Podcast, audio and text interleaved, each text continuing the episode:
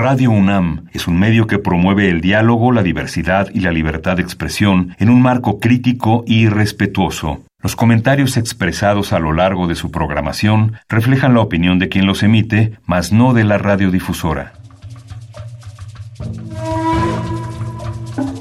El Programa Universitario de Estudios de la Diversidad Cultural e Interculturalidad de la UNAM y Radio UNAM presentan Calme Cali, una ventana para asomarnos a un mundo culturalmente diverso. Bienvenidos a Calme Cali, yo soy Vania Nuche, me da muchísimo gusto recibirlos en una emisión más aquí a través de Radio UNAM. Y hoy eh, tenemos una emisión divertida, muy especial para todos los gamers, todos los fanáticos de los videojuegos. Seguramente ya sabrán que el pasado 23 de septiembre se estrenó Yaopan, una historia de la conquista. Es un videojuego que está basado en un documento conocido como el lienzo de Tlaxcala esta producción y lanzamiento forman parte del programa México 500, con el que la UNAM conmemora los 500 años del periodo histórico conocido como la conquista. Nos echamos un clavado ahí para saber quiénes están detrás de este videojuego y tenemos ni más ni menos que a Paola Morán Leiva, ella es la secretaria técnica de vinculación de la Coordinación de Difusión Cultural de la UNAM, es decir, Cultura UNAM, además de editora y gestora cultural. Paola, qué gusto que estés con nosotros, bienvenida. Hola Vania, el gusto es mío, me encanta platicar con los radioescuchas de Radio UNAM y sobre todo pues con tu audiencia. Me Muchísimas gracias. Qué, qué, bueno que estés con nosotros. Y también otro de los responsables, Antonio Jaramillo Arango, él es historiador de la Universidad de los Andes de Bogotá y doctor en estudios mesoamericanos por la UNAM. Antonio, bienvenido, gracias por acompañarnos. No, muchas gracias a ti por la invitación y siempre es un gusto hablar de estos temas aquí con los escuchas de Radio UNAM.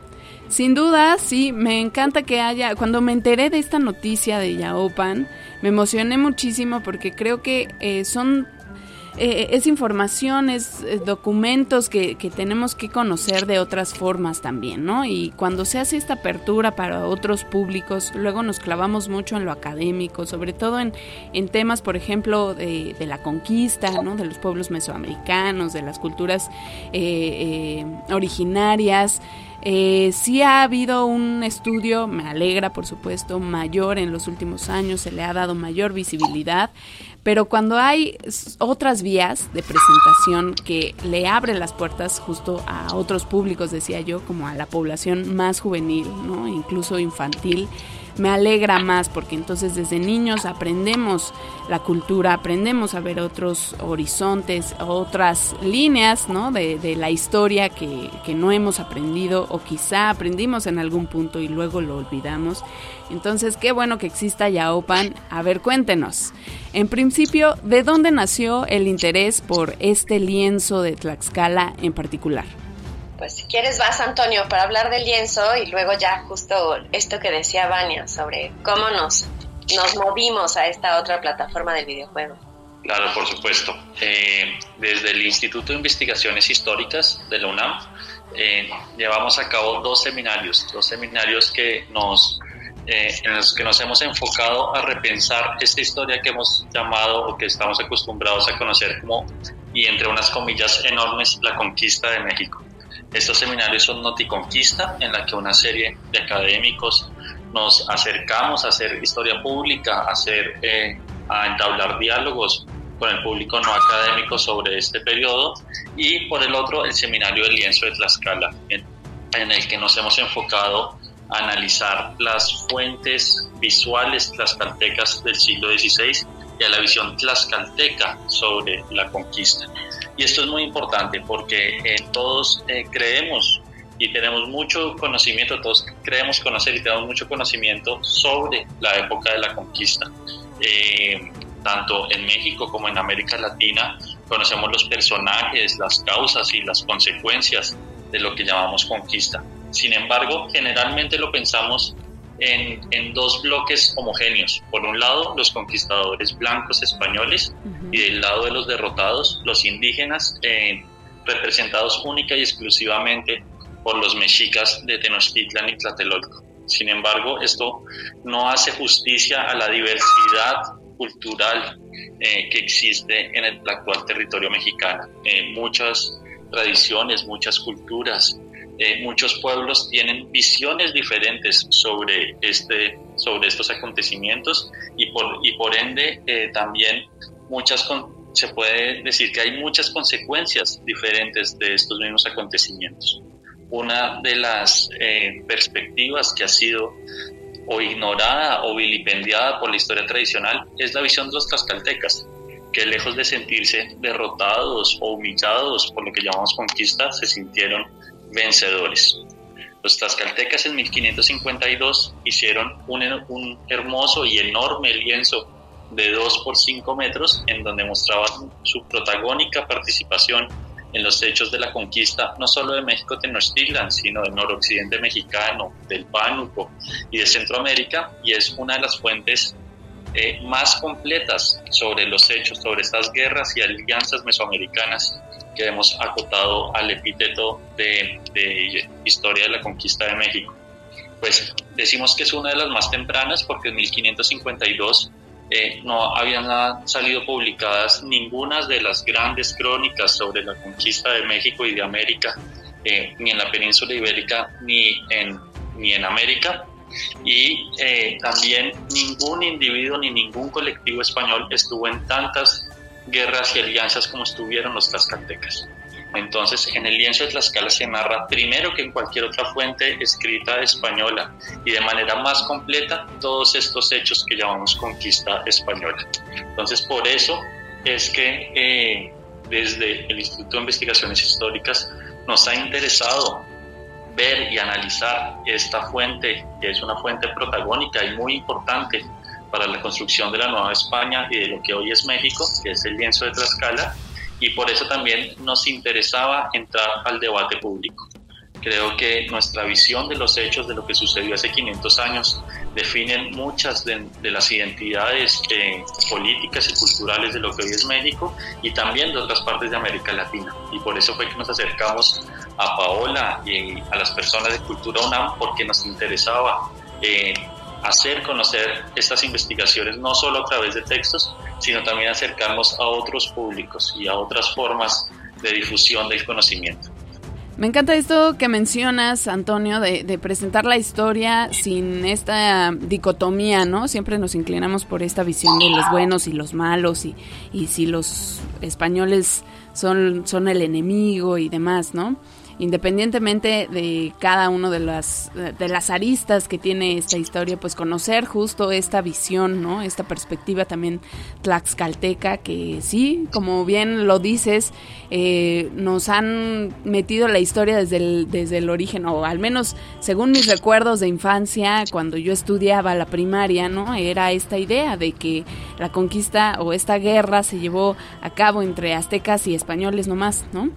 Y algo que también me gusta, que quisiera resaltar de este videojuego, es el subrayado que hace de los diversos roles que tuvieron las mujeres en esta, en esta guerra, ¿no? En este proceso histórico. Porque justamente en Yaopan, en este videojuego que estamos presentándoles aquí en Calmecali, tenemos a dos personajes principales que son la princesa tlaxcalteca Tequehuetzin y el guerrero Calmecagua. A ver, díganos por qué escogieron estos dos personajes en particular, cuál es la historia detrás de estos personajes eh, y pues por qué están ahí en Yaopan. Esto, eh, la escogencia de estos dos personajes eh, fue una, una escogencia muy pensada, ¿no? Generalmente cuando pensamos en estos hechos, eh, pensamos en, los típicos eh, protagonistas tanto tenochcas como españoles y no en los protagonistas tlaxcaltecas y los demás pueblos mesoamericanos en estos hechos. Calmecagua fue un general que fue protagonista en, en, los sucesivos ataques a Tenochtitlan por el ejército aliado y él vivió hasta los 130 años. Y muchos de los cronistas que recogen la información sobre la toma de Tenochtitlan la toman directamente de Calmecagua. Entonces, como historiadores, nos interesaba mostrar esta participación, no solo en los hechos de los tlaxcaltecas, sino en el recuerdo de, esto, de estos acontecimientos. Y por el otro lado, mucha de la historia escrita por hombres realmente olvida el protagonismo de las mujeres, ¿no? Eh, en, en, una especie de machismo y misoginia eh, retrospectiva, se le otorga a las mujeres un papel subordinado en la historia, como si los hombres fuéramos eh, los únicos protagonistas de los acontecimientos de, de nuestro país y de nuestro continente. Sin embargo, las fuerzas tlaxcaltecas son insistentes en mostrar la participación de las mujeres en estos hechos y en la participación bélica. Tecueluetzin eh, fue una, una princesa, eh, parte de la, de la nobleza tlaxcalteca, que desposó a Pedro de Alvarado y más importante que ser la esposa de Pedro Alvarado, rápidamente aprendió español y en la coordinación del ejército aliado eh, Tecueluetzin y las demás mujeres que, que, se casaron con capitanes españoles fueron muy importantes porque al, al saber náhuatl y aprender español eran quienes daban las órdenes al ejército.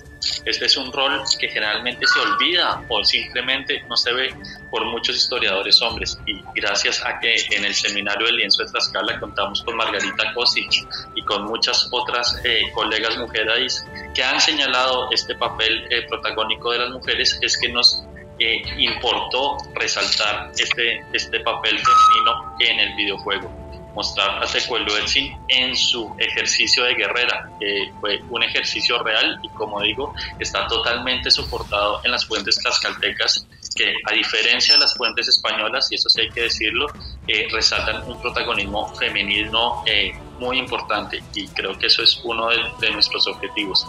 Eh, no solo rescatar, sino dar relevancia a, a esto que señalan las fuentes tlaxcaltecas y además dejamos un nombre pues justamente en náhuatl, porque yo sé que a todos, incluyéndome a mí, gracias a Margarita, sé decir ahora Tecuelhuetzin, eh, era muy fácil ¿no? dejarle su nombre como Luisa Chicotencatl, pero eh, lo que queremos también hacer con Yaopan pues es rescatar todas esas eh, esos idiomas que, que se hablaban eh, además de la mujer, ¿no? A mí la verdad Yaopan sí que me emociona porque dentro de la programación de México 500, este videojuego hace realidad concreta muchas de las líneas que, que pensamos o de las líneas discursivas, ¿no? Habla de pluralidad, habla de perspectiva de género y habla también de descentralización.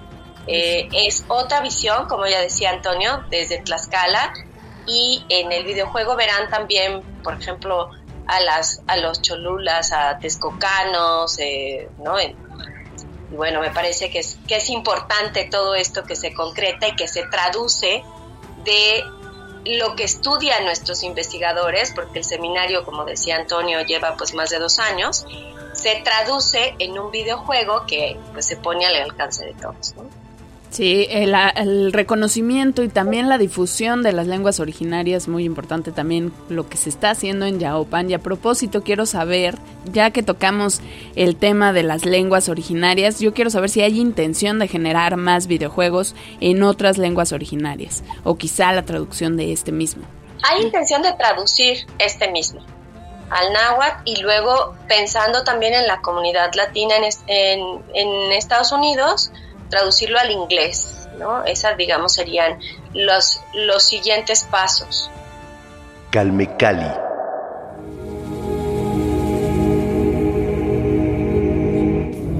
Y ahora sí, a ver, cuéntanos, Paola, ¿cómo fue esta vinculación, este proceso de ya desarrollar el videojuego en sí?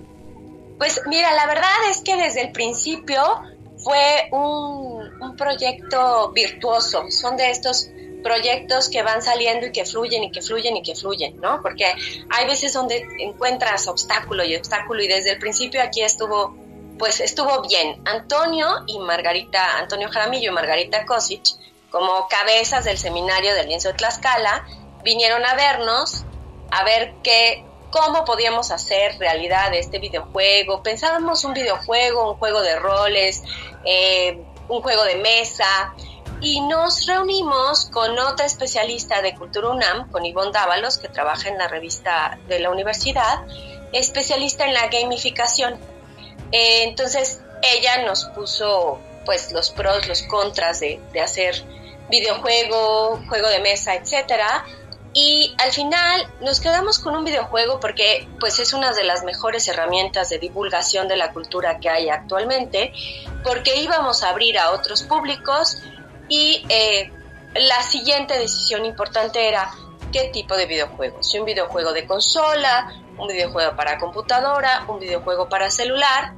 Y entonces estaba reciente una encuesta que había que hizo para los estudiantes de primer ingreso, el, la, la de GACO, ¿no? con la Coordinación de Humanidades, la Secretaría de Desarrollo Institucional, una encuesta implicados a los alumnos de primer ingreso del 20, 2020-2021, eh, que se llama La Comunidad Académica de la UNAM frente al COVID, un diagnóstico del impacto económico en salud y el quehacer universitario. Y ahí uno de los resultados es que eh, era que más del 90% de las estudiantes y los estudiantes tenían celular. Entonces pensamos que para hacerlo más accesible a la comunidad estudiantil y luego al público general, era buena idea hacerlo en celular. Así que Yaopan es un juego para celulares 2D con el pixelar y una música original también, que eso hay que, hay que decirlo.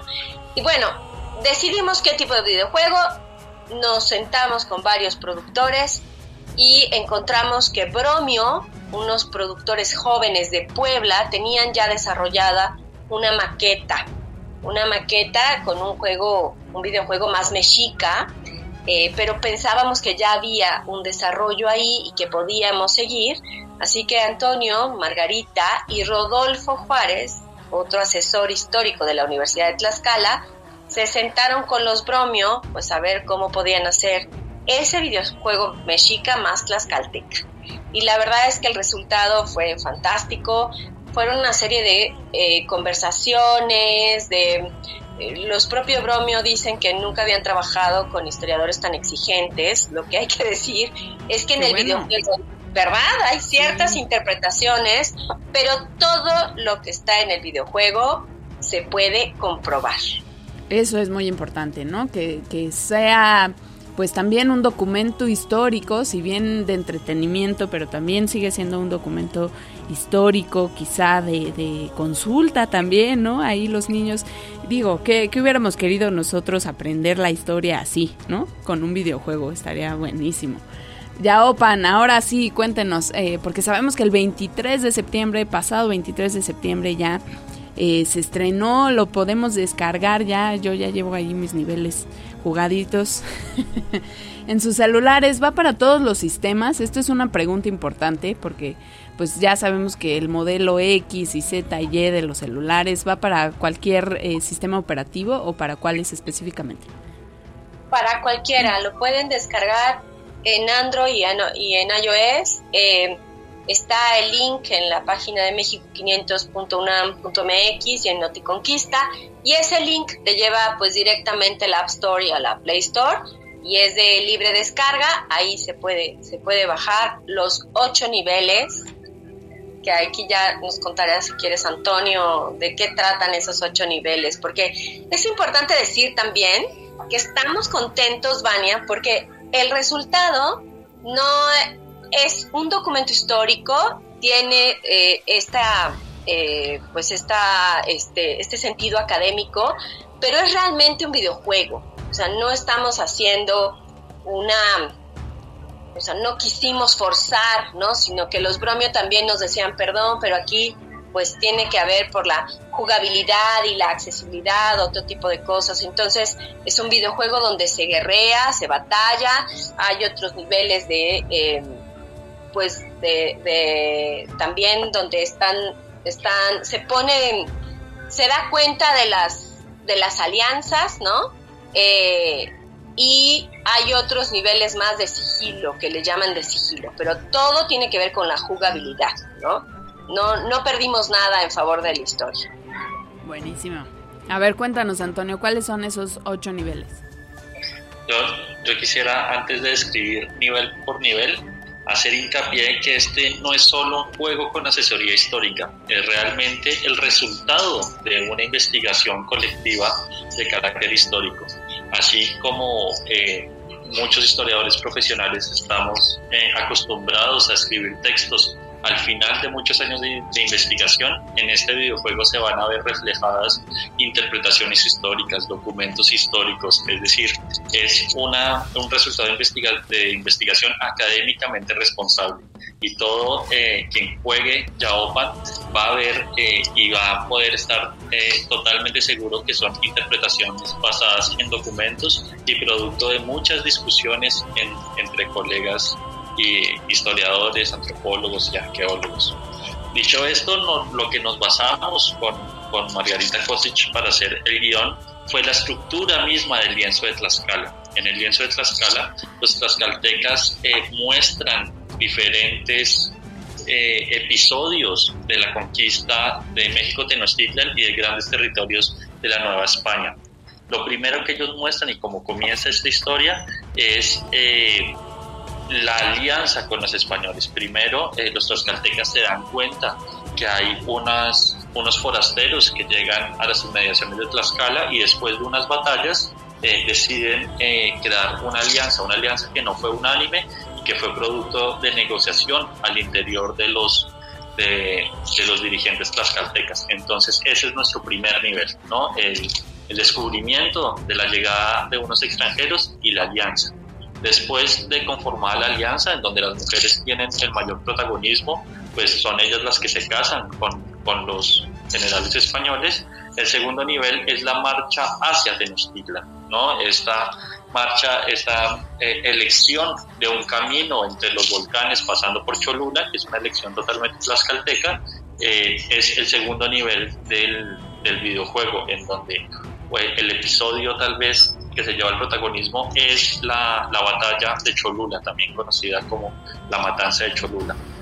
Nuestro tercer nivel es la llegada a Tenochtitlan y la brutal derrota que recibe el ejército aliado tlaxcalteca hispano en lo que se conoce como la Noche Triste desde la perspectiva tlaxcalteca o la Noche Victoriosa desde la eh, perspectiva mexica, tenochca y tlatelolca. Después de esta terrible eh, derrota, los tlaxcaltecas deciden refugiarse en su propia ciudad y hacer una serie de conquistas en el valle de lo que hoy es Puebla, Tlaxcala, y que termina con la gran alianza que va a ser eh, eh, el ejército que va a derrotar a Tenochtitlan, que es la alianza entre tlaxcaltecas, texcocanos y españoles. Y ese es nuestro cuarto capítulo, esta parte de, de, conquistas centrales y de alianza con Texcoco. Nuestro quinto capítulo es ya el ataque eh, frontal a Tenochtitlan, en donde los tlaxcaltecas se muestran como ampliamente victoriosos y luego de la caída de Tenochtitlan eh, se muestra el lienzo eh, las conquistas al Pánuco, que va a ser nuestro, nuestro nivel número 6, las conquistas al noroccidente de México, que es el nivel número 7, y por último las conquistas a, Centroamérica que es el, octavo y último nivel. Y el videojuego termina precisamente con los conquistadores tlaxcaltecas volviendo a Tlaxcala y deciden crear el lienzo de Tlaxcala para mostrar y tener memoria de sus propias conquistas y victorias y llevándola en barco, a, llevando el lienzo en barco hasta España. Entonces es un juego que no solo reproduce la, la, historia contada en el lienzo de Tlaxcala, sino también su estructura y cuenta la historia misma del lienzo. Entonces, eh, Yaopan es un juego basado en esta fuente que, como ya expliqué, es una de las fuentes eh, más importantes, pero a la vez menos comprendidas del México colonial. Buenísimo, Yaopan este videojuego que no se pueden perder, una historia de la conquista disponible ya para los sistemas de Android y iOS en sus celulares, pueden ir ahí teniendo su videojuego y aprendiendo también, resolviendo eh, pues la guerrilla ahí un poco cómo fue este conflicto eh, histórico, este proceso, ser parte de la historia a través del videojuego y la tecnología después de muchos años, 500 años ya de este proceso histórico. Pues qué buena noticia nos tiene la UNAM Muchísimas gracias a Cultura UNAM por la difusión de este trabajo y por supuesto a todos y cada uno de los involucrados en este material audiovisual. Eh, ahí también la colaboración de la compañía mexicana Bromio y por supuesto a los historiadores y todos los que forman parte de este seminario del lienzo de Tlaxcala del Instituto de Investigaciones Históricas de la UNAM. Paola Morán y Antonio Jaramillo, qué gusto haberlos tenido con nosotros aquí en Calmecali. Gracias a ti, Vania. Esperamos que todas y todos los descarguen y jueguen un rato. Eh, verán que no se van a aburrir, que, van que está entretenido. Sí, muchas gracias, Vania. Y esperamos que el videojuego siga teniendo tanto éxito como lo ha tenido ya en estas semanas de que es posible descargarlo. Sin duda, sí, ya será el, videojuego número uno, sin duda. Va, va, a desbancar al FIFA, yo creo. esperemos que sí, esperemos que sí, descárguenlo. Yaopan, una historia de la conquista, ahí en sus celulares. Pues un abrazo a Paola Morán, la secretaria técnica de vinculación de la Coordinación de Difusión Cultural de la UNAM, y a Antonio Jaramillo, historiador de la Universidad de los Andes de Bogotá y doctor en estudios mesoamericanos por la UNAM aquí en Calmecali. Gracias a los dos, gracias a todos los involucrados en Yaopan y sobre todo muchísimas gracias a todos los que nos han escuchado en esta emisión y son parte de Calmecali cada semana. Sin duda al programa universitario de estudios de la diversidad cultural e interculturalidad de la UNAM, que es parte de este espacio institución coproductora de Calmecali.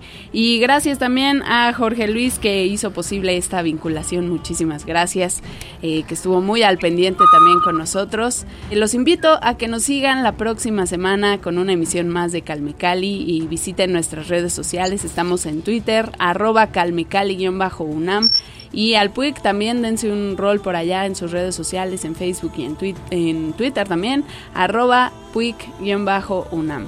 Déjenos sus comentarios y no se pierdan nuestra emisión, la retransmisión el domingo a las 3 y media, aquí por supuesto en el 96.1 de FM en Radio UNAM. Yo soy Vania Nuche y los espero la siguiente semana aquí en Calme Cali. Gracias.